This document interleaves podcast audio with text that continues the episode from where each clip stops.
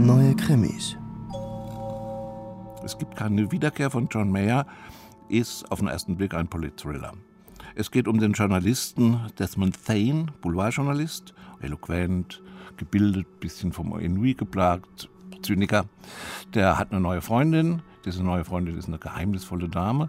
Sie kriegen sich in die Wolle, er bringt sie eher versehentlich um, versucht seine Tat zu vertuschen und erwischt auch so ein kleines Notizbuch von ihr dabei.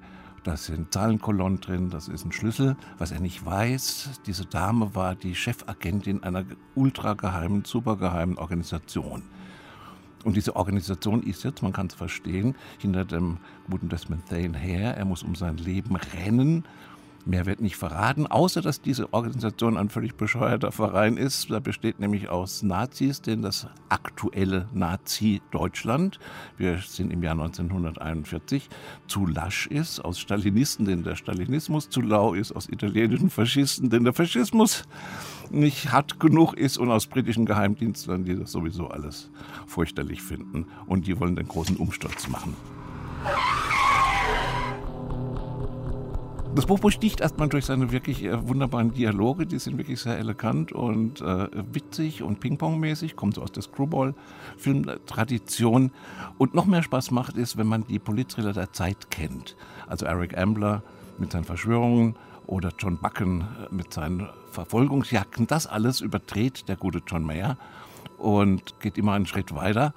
Und insofern ist natürlich, es gibt keine Wiederkehr, ist eigentlich eine wunderbare kleine Parodie auf Politthriller der Zeit, die sich aber heute noch wirklich sehr vergnüglich liest. Also die vergnügliche Lektüre kann allerdings jetzt nicht darüber hinwegtäuschen, dass das Buch nicht wirklich, wie der Verlag natürlich aus werblichen Gründen völlig zu Recht sagt, ein Klassiker ist. Das ist deutlich nicht. Es hatte nämlich überhaupt keine produktionsästhetischen Folgen. Es gibt eine freundliche Erwähnung von George Orwell in einer Doppelrezension und das ist es auch schon. Es gibt eine schlechte Verfilmung und es gibt, glaube ich, auch ein langweiliges Hörspiel dazu.